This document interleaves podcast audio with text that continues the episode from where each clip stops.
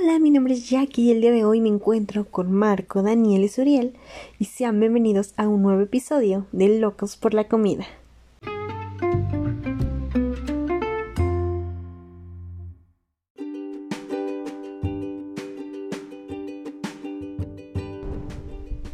Hoy presentamos la ética en la alimentación contemporánea.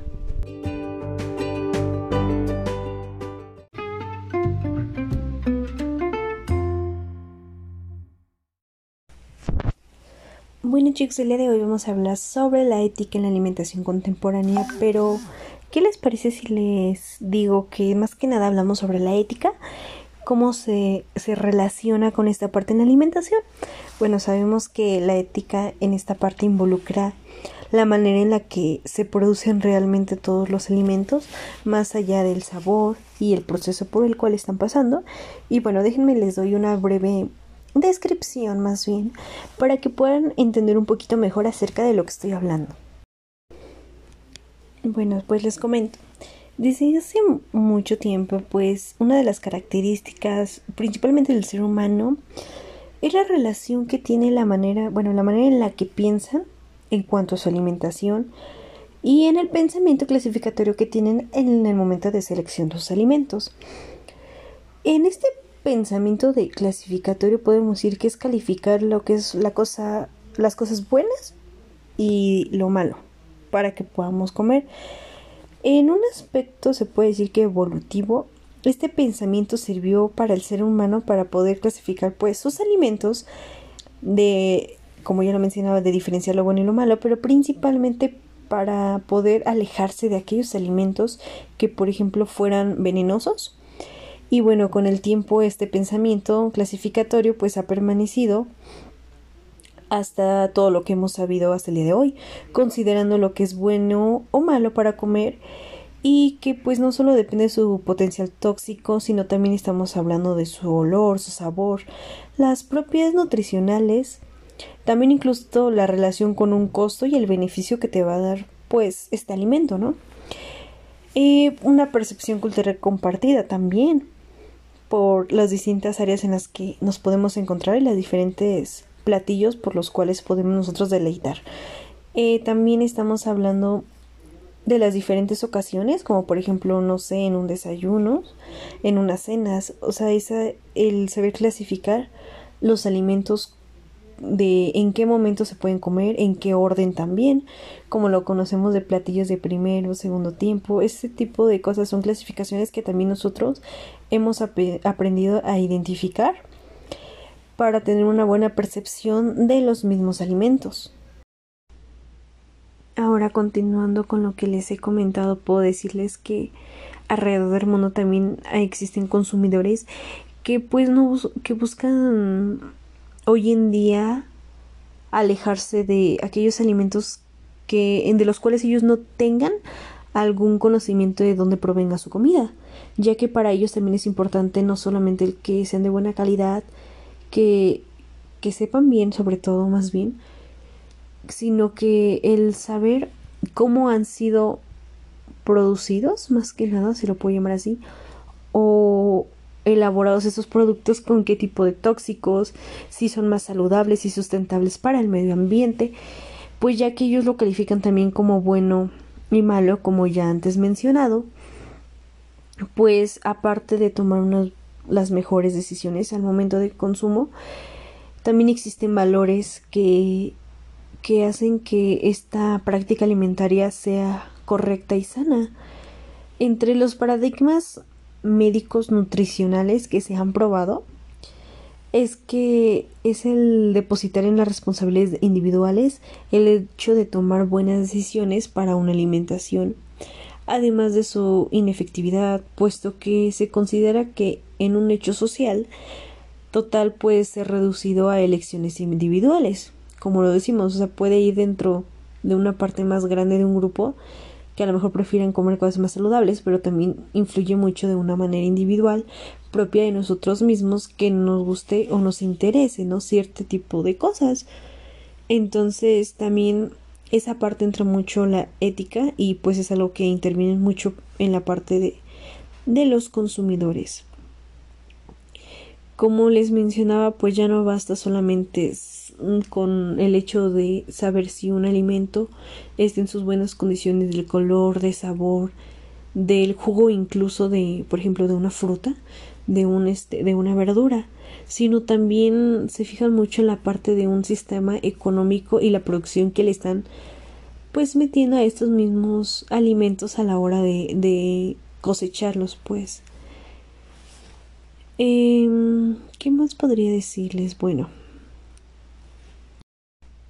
también hablamos sobre la parte de del origen, como ya lo mencionaba, su manera de ser producidos, incluso aunque no lo crean los empaques en los que se utilizan los alimentos, porque como pueden ver hoy en día, pues ya existen más, este, incluso bolsas que llegan a ser un poco más delgadas precisamente para evitar la contaminación, que esta se, se su ciclo de vida sea menor a la de una bolsa que a lo mejor antes era un poco más gruesa. Y de esta misma forma entra como por ejemplo el Tetra Pak, que ahora pues bueno no es ahora siempre ha sido como Tetra Pak que ha sido de una manera en la que la han reutilizado pero existen también no sé si les ha tocado ver ciertas cajas que desde que la ves se ve que es como si fuera de cartón y llega muchas veces a ser ese tipo de eh, material que tener contacto con el agua se empieza a disolver o incluso ya hicieron algunos que si tú los pones en tus plantas sirve como un abono para ellas o muchas de las veces incluyen semillas y ya tienes como una plantita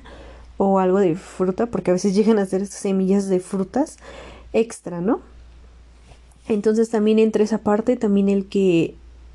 no quiere involucrar un sufrimiento animal en el momento de producir los alimentos.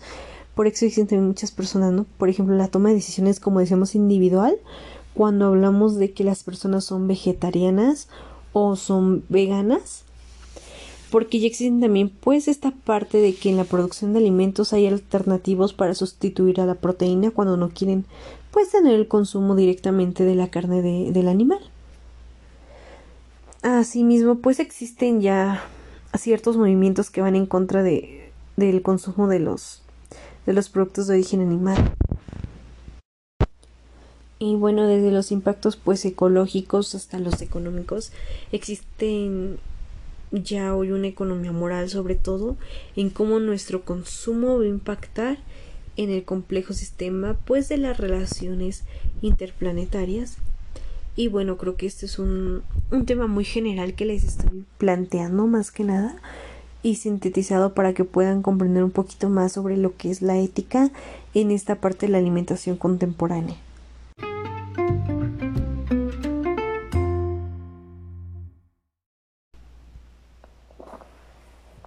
Tal? ¿Cómo están? Pues bueno, yo les quiero compartir un poquito de lo, bueno, lo que yo tengo entendido de lo que es la ética contemporánea. Y bueno, por lo que yo sé, chicos, es que pues esta ética se caracteriza porque busca valores eh, que son laicos, que impulsen a la convivencia ciudadana desde una perspectiva de la libertad de lo que son las creencias y el respeto a la diversidad de culturas, eh, regiones, ideologías humanas. Em, también entra lo que no son dictoriales y bueno, esta ética contemporánea pues es la parte de la filosofía que pues es comprendida en, la, en lo que es la ética contemporánea. Y bueno, dentro de toda esta ética contemporánea, eh, las doctrinas éticas que vienen después de Kant y de Hegel aparecen en un mundo social que igual lo que nos menciona es que tras la revolución de 1789 no solo ha conocido la instauración de un orden social que se presenta en lo que es conforme a la naturaleza racional del hombre, sino a una sociedad en lo que aflora y agudizan las contradicción. E igual, como todo esto, pues hay problemas. Y en esta ética contemporánea, pues los problemas que surgen es lo de la libertad humana, el problema del fin y, los medios, la diferencia entre la ética y la moral. como también pues habían filósofos de la ética contemporánea, eh, los cuales eran lo que es Nietzsche, Freud, Marx y Kierkegaard, Stirner y Hegel. Y bueno chicos, esto es lo que yo sé sobre este tema y no sé ustedes qué, qué opinen o qué piensan. Y...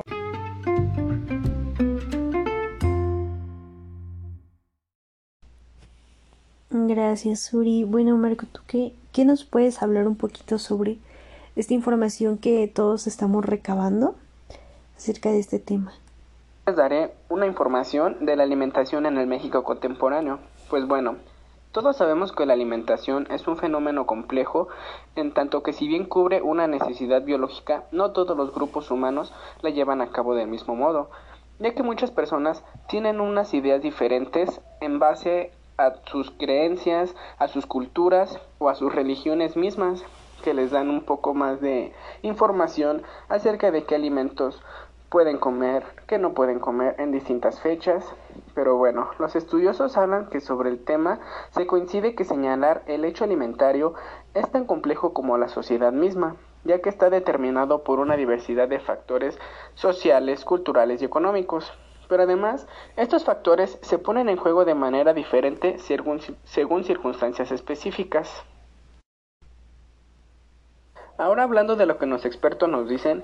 pues algunos se refieren a todas aquellas condiciones externas al ámbito doméstico que pueden intervenir sobre las decisiones domésticas como la disponibilidad y accesibilidad de los alimentos, horarios de trabajo, organización del tiempo, cuidado de los hijos, exposición a alimentos nuevos por mencionar algunos. Lo que estos expertos tratan de decirnos son todas esas intervenciones, como ellos los mencionan,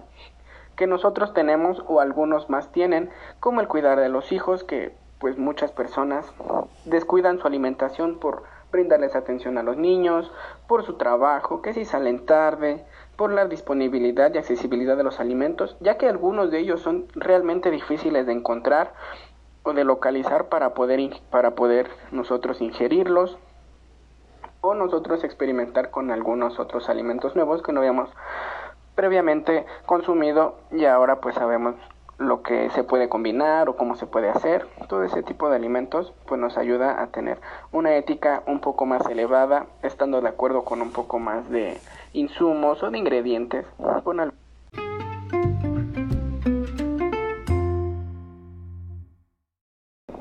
ahora como conclusión de parte mía, lo que yo pienso es que los mexicanos deberían de tener un poco más de ética con los alimentos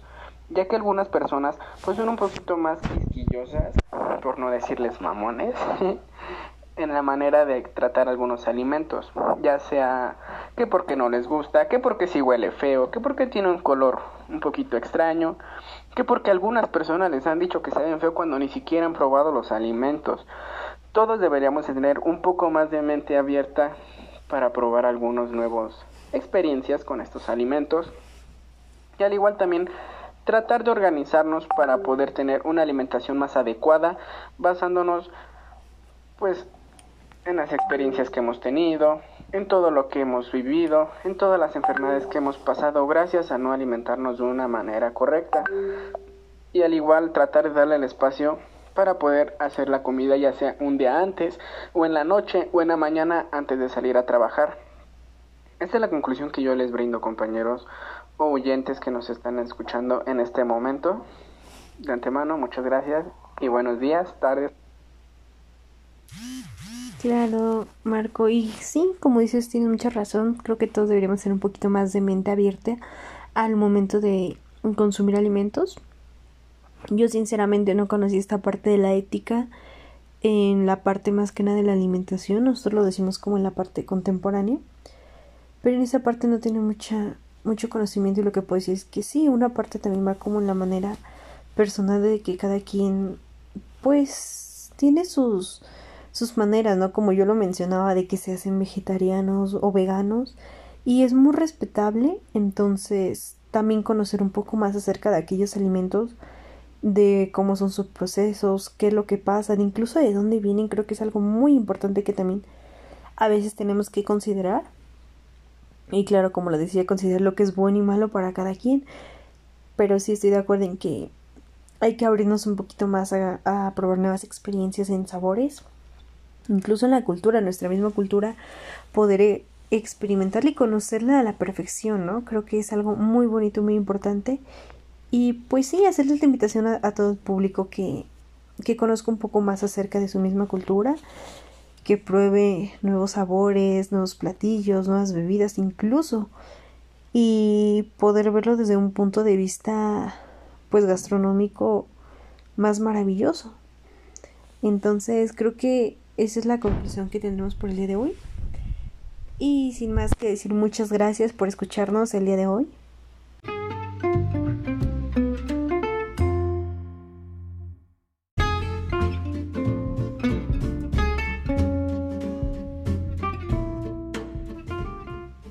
Gracias por escucharnos en un nuevo episodio de Locos por la Comida. Síganos escuchando y sintonizando todos los miércoles por Spotify.